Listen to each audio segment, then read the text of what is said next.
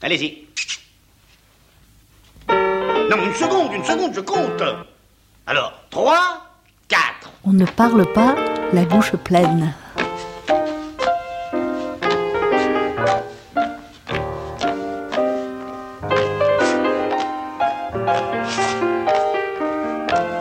On ne parle pas la bouche pleine. Une émission d'Alain Kruger. Sortez. Aux environs des belles années 1910, lorsque le monde découvrait l'automobile, une pauvre femme abandonnée avec ses fils par son mari qui s'était enfui à la ville dans une superbe panard et le vassor qu'il conduisait en plein essor lui écrivait ces mots d'espoir en pensant que peut-être un soir il reviendrait tout comme avant au lieu de partir dans le vent. Je t'attendrai à la porte du garage, tu paraîtras dans ta superbe auto. Il fera nuit, mais avec l'éclairage, on pourra voir jusqu'au flanc du coteau. Nous partirons sur la route de Narbonne, toute la nuit le moteur vrombrira, et nous verrons les tours de Carcassonne se profiler à l'horizon de Barbera.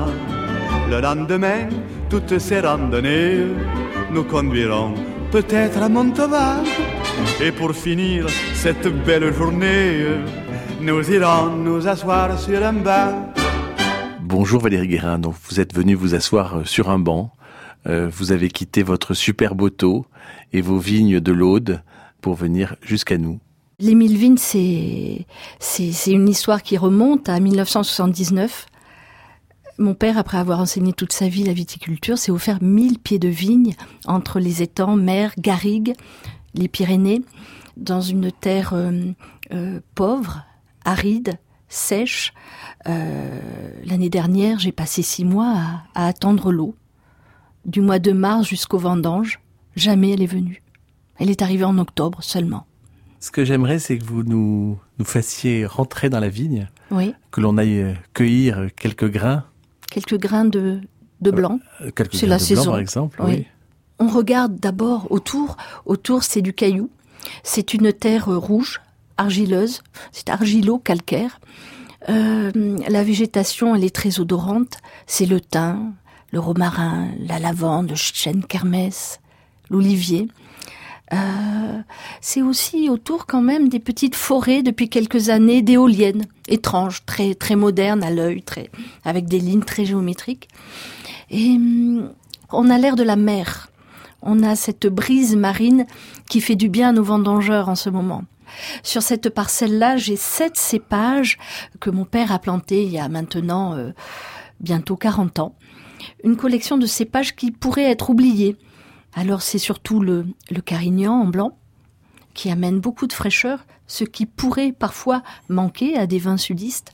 C'est aussi le grenache, c'est le vermentino, le macabeu, malvoisie, clairette, colombard. Sept au total, coplantés et ramassés plus ou moins euh, à la même date, le matin, très tôt, quand il fait encore frais ou pas trop chaud, avant 10 heures, en petite caissette, à la main, par les vendangeurs de la Violette. Ces petites caissettes, euh, Oui. elles sont euh, égrappées. Alors le blanc, je n'égrappe pas. Le blanc, je rentre la vendange donc en cave. En cave, je presse, tout doucement, pas d'urgence. Je fais monter la pression tranquillement jusqu'à un bar. Je goûte le premier jus qui s'écoule. Au bout d'une heure, une heure et demie, je fais peut-être une deuxième presse et j'en reste là. Pas plus, pas davantage. On va garder que ce qu'il y a de plus beau. Un très beau jus, clair, pur. Vous qui êtes euh, fille d'œnologue, de, de professeur euh, De de viticulture. viticulture, votre père Jacques vous a transmis euh, quel précepte? Il m'a transmis le goût essentiel quand on fait du vin. Le pied des nymphètes, le blanc, je le goûte en premier quand je le fais. Euh, il m'a transmis le soin, le détail, l'attention, la méticulosité. Et je suis restée sur une petite... euh, une, j'ai une volonté de rester sur une petite surface pour ne pas travailler de façon globale, mais pour travailler au contraire de façon précise sur chaque souche, de chaque parcelle. Valérie Guérin, quand vous avez euh, à la maturité quitté les bureaux dans lesquels vous travaillez pour vous pour Oui. mettre les mains dans la terre, Oui. euh, vous êtes dit euh, que vous alliez euh, vivre maintenant votre vie de cocagne. Je rêve toujours de me tirer, de me barrer, de me tailler, de foutre le camp. Moi qui aimerais tant m'arrêter de cavaler, prendre le temps. D'avoir des chats, des petits chats, des chiens, des tas d'enfants. Un vieux fauteuil au coin du feu où me laisser glisser à deux, avoir mes bouquins sous la main qui s'ouvrent d'eux-mêmes aux pages que l'on aime et qu'on relit sans fin parce qu'on les aime.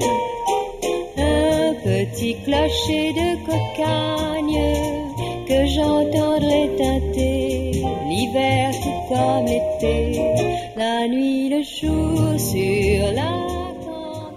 Donc la nuit, le jour sur la campagne. Oui. Euh, vous avez maintenant euh, les mains et les pieds dans la terre. Euh, pourquoi on décide ça? À quel moment? En voyant mon père travailler de façon extraordinaire, j'ai eu envie de, de, de donner à voir et de donner à boire ce que lui faisait. Ça a été l'élément déclencheur. J'ai eu envie de publier ses créations. Et ça passait par un retour au domaine. Et j'ai eu cette envie-là à l'âge de une petite, j'avais une petite quarantaine. Vous aviez euh, fait des études. euh, Donc, au lieu de faire euh, euh, Supagro, j'ai fait Sciences Po. Et je suis partie travailler euh, à l'étranger ensuite.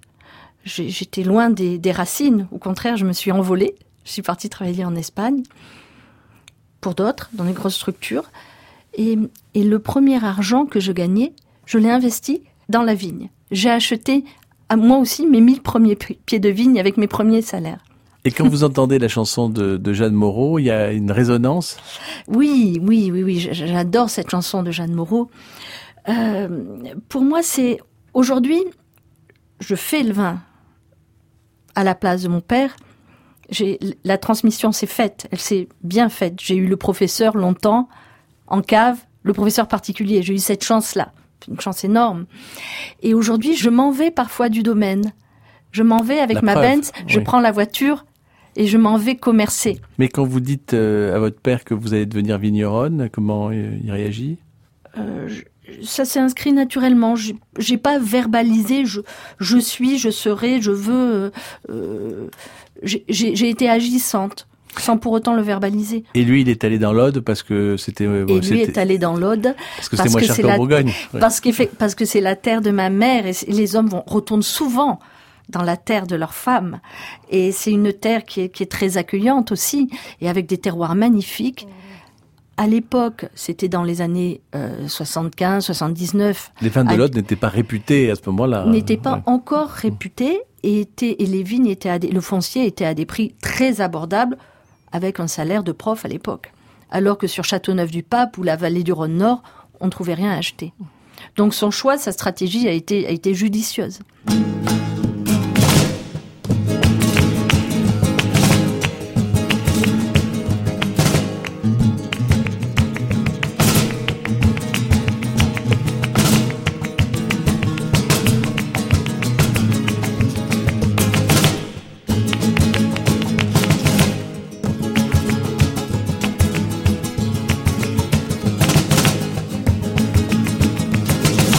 Sur France Culture, on ne parle pas la bouche pleine avec Alain Krugère.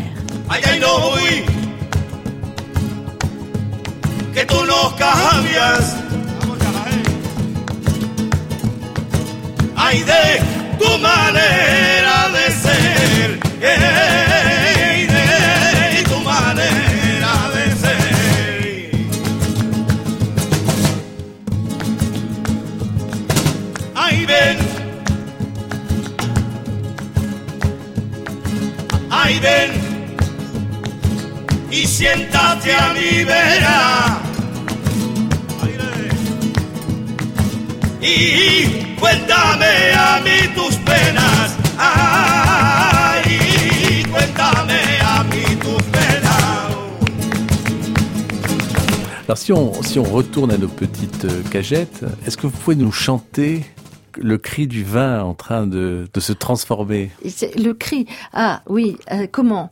Là, en ce moment, on est dans des phases de fermentation. Alors effectivement, si on s'approche et si on a l'oreille fine, très fine, on arrive à entendre, peut-être plus voir qu'entendre les petites bulles qui montent dans la cuve.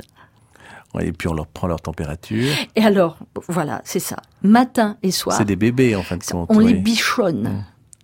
Une fois le raisin rentré, mis dans une cuve, moi je n'ai que des petites cuves eh bien, on prend les températures, on prend les densités, on les suit, on a des jolis petits tableaux et on suit que la, l'évolution se passe, se passe bien, qu'il n'y ait pas de rupture dans la, dans les fermentations, que les sucres se transforment bien naturellement en alcool, que les levures soient bien agissantes, les levures naturelles, endogènes. Euh, voilà. C'est un travail de haute surveillance, de grande précision qui demande beaucoup de, de sagesse aussi, de patience. Cette patience, comment vous l'exercez Comment ça se passe le travail euh, euh, de la vigneronne pendant un an? Pendant un an. Alors là, c'est l'aboutissement, c'est la rentrée en ce moment. Encore que je ne pense pas avoir une seule rentrée. Je crois que j'ai peut-être trois rentrées dans l'année. Donc la grande rentrée, effectivement, en septembre, un peu avancée au 17 août pour cette année, c'est la cueillette du, du raisin. Une autre période importante, c'est la mise en bouteille du raisin. C'est une phase importante, c'est une deuxième rentrée. Et une troisième rentrée, c'est la présentation de ce vin mis en bouteille aux particuliers, aux amateurs. On donne à boire. Voilà. Donc moi, je pense avoir trois rentrées aujourd'hui. Et tout ça est rythmé par un travail du dedans et du dehors. Donc dedans, c'est le travail de cave, de vinification, qui s'étire sur un mois et demi. J'ai peu de cuves, mais le travail est long. Et fin octobre, début novembre, on y est encore fin novembre, décembre, on vient à penser à préparer le matériel pour la taille. Mais rien ne vaut une taille tardive. Pas d'urgence. Attendons le début du printemps.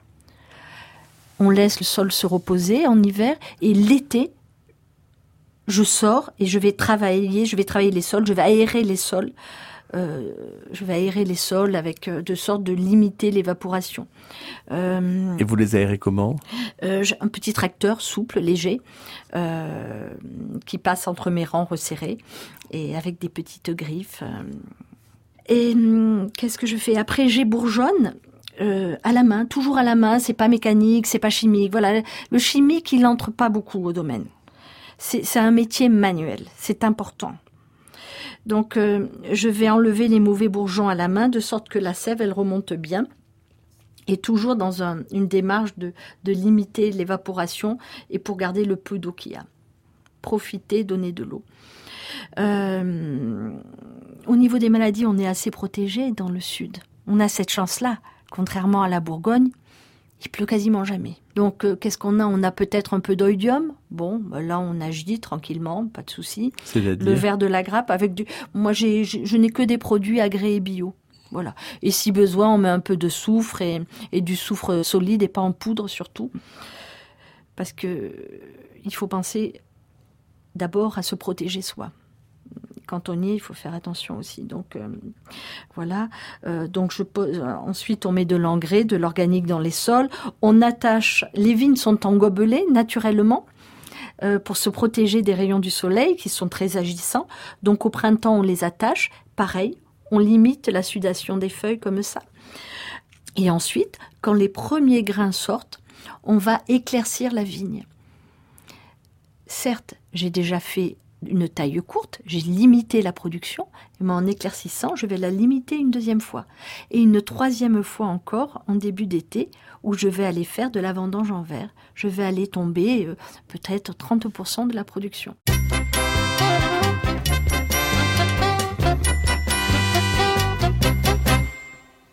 Mon père est marinier dans cette péniche. Ma mère dit la péniche dans ce marinier.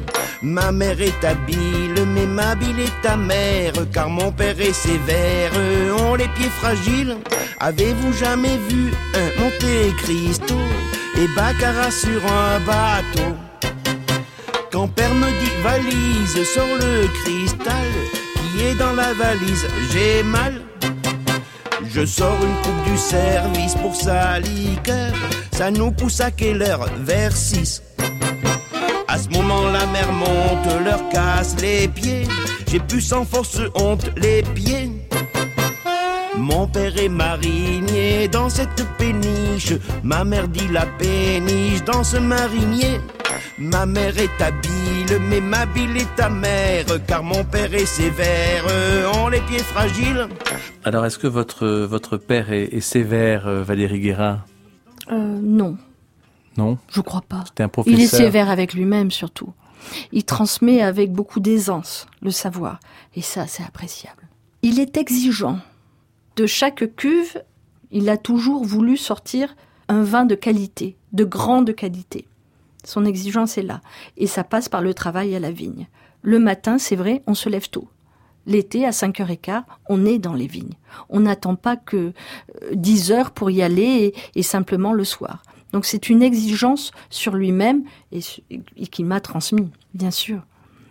Et cette transmission, euh, vous l'avez vécue de quelle façon? Il y a, a pas un moment donné euh, où on se dit, euh, moi je vais faire mieux ou je vais faire différemment? Je vais faire autrement. J'ai eu la chance, la grande chance euh, qu'il ait acheté et qu'il ait planté ces cépages, ces collections de cépages. J'ai quand même une collection de cépages oubliés ou de cépages de blanc sudistes et j'ai su les interpréter autrement, à ma façon.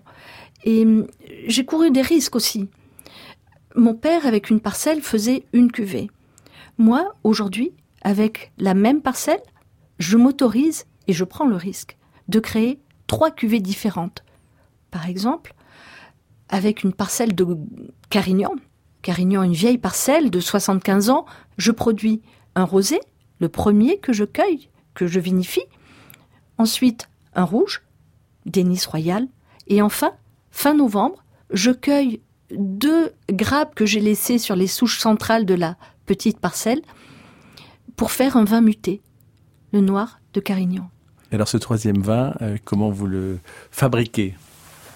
Je laisse, après avoir cueilli les rouges, je laisse au cœur de la parcelle, sur les plus belles souches, deux grappes en quinconce qui ne se touchent pas, et je vais être patiente pour aller les cueillir seulement après les lapins, après les perdreaux, après les sangliers, après les cueilleurs, fin novembre. Et là, je ramasse un raisin concentré. Le jus, il y en a peu, mais il est très beau. Je rentre la vendange, toujours en petite caissette. Je m'autorise à l'accueillir un peu plus tardivement, il fait moins chaud en novembre.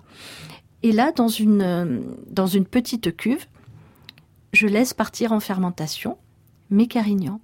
Je suis, je prends les températures, je joue au médecin.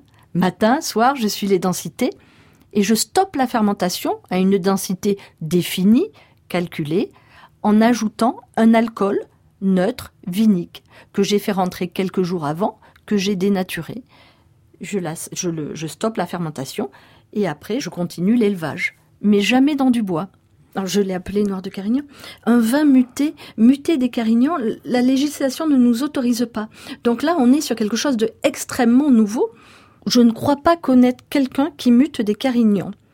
Et l'appellation vin doux naturel concerne les grenaches, mais n'autorise pas à faire des carignans. C'est regrettable parce que c'est un frein à la Mais- créativité. Mais est-ce que, Mais- est-ce que vous en avez pas euh, assez de la norme, de, de l'appellation? Est-ce que, est-ce que vous, est-ce que c'est encore nécessaire? Depuis le début, je, je pense qu'on fait des vins hors la norme, mais dans un environnement. Et je, ne vais pas euh, rejeter cet environnement.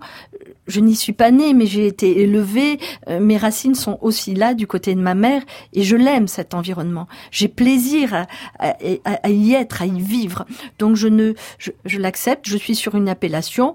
Bon, mais c'est vrai que c'est surtout domaine les mille vignes. Aujourd'hui, euh, on voit bien que le vignoble du, du Languedoc-Roussillon Oui. a été beaucoup encouragé à planter des, des cépages qui sont plutôt ceux de Bordeaux, par exemple.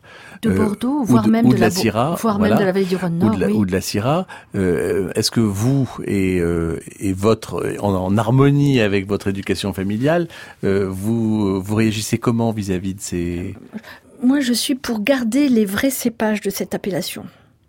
les cépages comme le carignan, pour lequel je fais cette cuvée que personne ne fait, des mourvèdres, vrais cépages de l'appellation, comme pouvait l'être le cinceau aussi, mais qui a disparu maintenant. Je vais créer euh, dans quelques jours une nouvelle cuvée avec le lieu d'honneur Pellut. Très beau grenache qu'on trouvait en Catalogne et chez nous aussi. Je vais faire une toute petite cuve, peut-être euh, moins de 15 hectos, donc moins de euh, 1500 bouteilles. Mais c'est pas grave. Je vais aller créer avec des vrais cépages de chez moi. Alors, Syrah, j'adore la Syrah, mais j'adore la Syrah de la vallée du Rhône Nord sur, sur des sols qui, qui, qui accueillent vraiment des sols riches, des sols profonds, des sols arrosés. Nous, les sols sont pauvres. On n'a pas d'eau. Le peu d'eau qu'il y a, il faut tout faire pour la garder. Tout faire pour la garder. Euh, la terre, elle est, elle est rouge, elle est rouge de l'argile. Euh, Les sols ne sont pas profonds. Donc, pourquoi faire des vins qui répondent à une norme, des, des vins normés? Non, merci, j'ai pas envie. J'ai envie de faire des vins qui ont du caractère, à l'image de la région, du caractère, mais avec de la finesse aussi. Voilà. Et alors, est-ce qu'il est-ce qu'il vous arrive de dire des choses comme euh,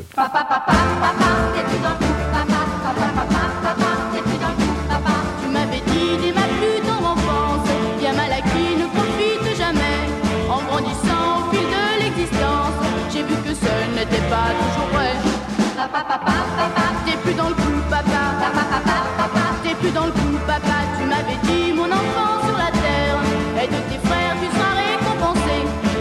prêté ta voiture à Jean-Pierre, il me l'a ramené en pièces détachées. T'es plus dans le Alors, papa. vous dites, euh, Alors, papa, t'es plus dans le il coup est toujours prêt à boire un Hein coup, Oui. à partager un verre de bon vin, c'est vrai, oui. Maintenant, il assume transmettre et j'en suis heureuse. Et il n'y a pas de bagarre. Des bagarres? Oh non, non, on se parle, euh, on se parle bien, non, non, tout se passe bien. Il n'y a pas l'œil euh, l'œil Il du, a- l'œil du père à défaut d'œil du maître. Oui, il est là, il surveille, bien sûr. Euh, il me laisse faire, il me laisse penser, il me donne à réfléchir et je prends la décision à l'arrivée. Il n'ordonne pas, il laisse venir. Il y a quelques années, j'avais essayé de faire un blanc boisé. Lui, jamais. Il me dit, OK, choisis ton bois. Alors j'ai choisi un demi-muit de second vin de très belle provenance. J'ai beaucoup, j'ai passé beaucoup de temps dans ce choix. Là, j'étais très fière. Je ramasse, je crois, trop vert, mais blanc. je travaille un petit peu, je vinifie dans une cuve de petit volume, 20 hectos de mémoire, et après je transfère dans mon demi-muit de second vin. Et là, je me dis, mais quoi? Qu'est-ce que tu fais? Tu vas aller normer, tu vas aller... J'a- J'arrivais à avoir un vin, il ne manquait plus que du chardonnay dans ce vin blanc.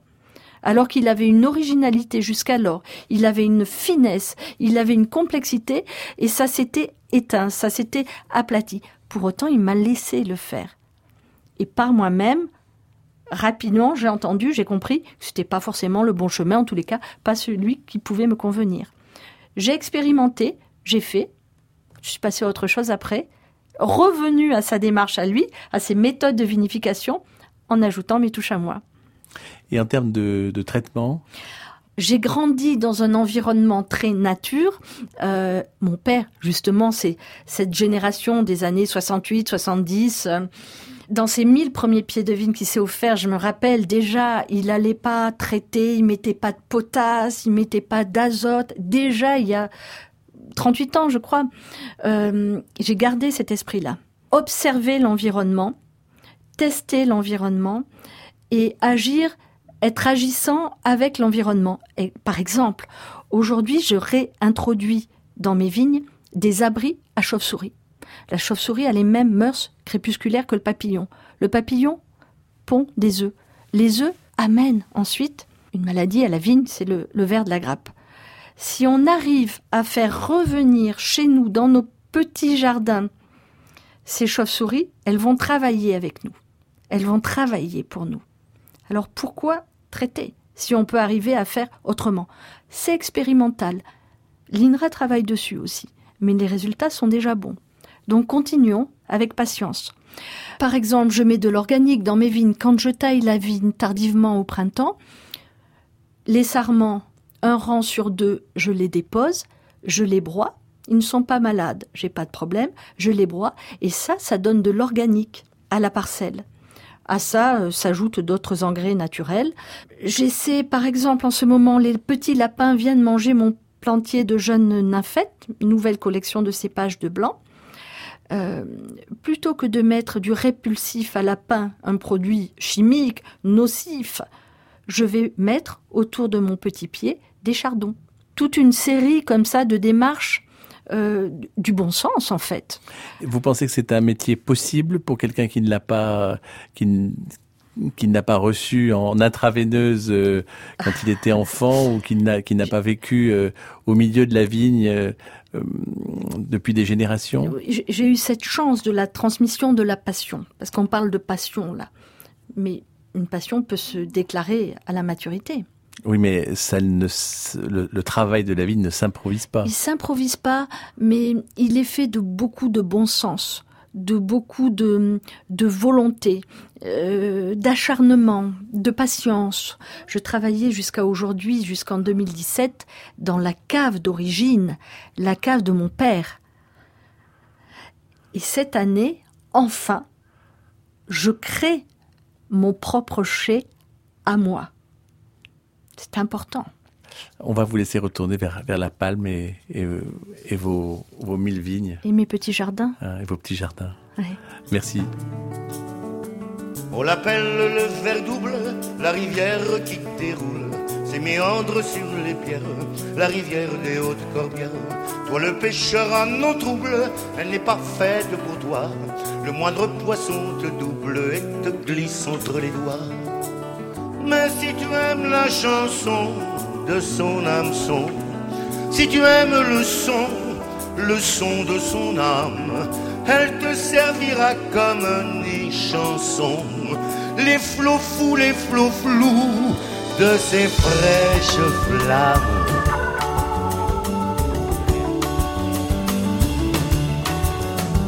Il scintille le verre double, mais le coût de son argent, ni les dollars ni les roubles ne te le paieront content. Pas la peine que tu te mouilles à percer ses coffres forts, c'est dans l'œil de ces grenouilles que sont ces pépites d'or. Mais tu seras riche à millions d'euros dans l'eau. Il suffit d'un plongeon d'une jante dame. Et si tu bois le bouillon par un volo, noyé dans un baiser, ce n'est pas un drame.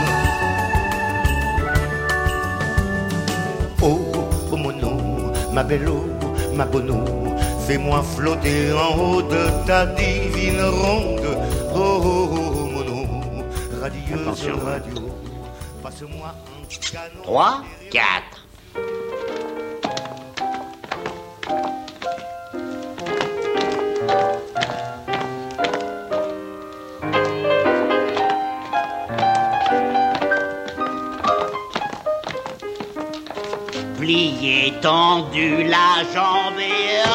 C'était On ne parle pas la bouche pleine, une émission d'Alain Crugère avec la collaboration de Daphné Abgral.